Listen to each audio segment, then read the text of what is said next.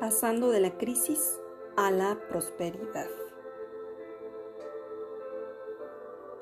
Es recurrente en la calle coincidir con personas con los rostros llenos de preocupación, personas demasiado ocupadas e incluso consumidas por las saturadas agendas de trabajo y pendientes.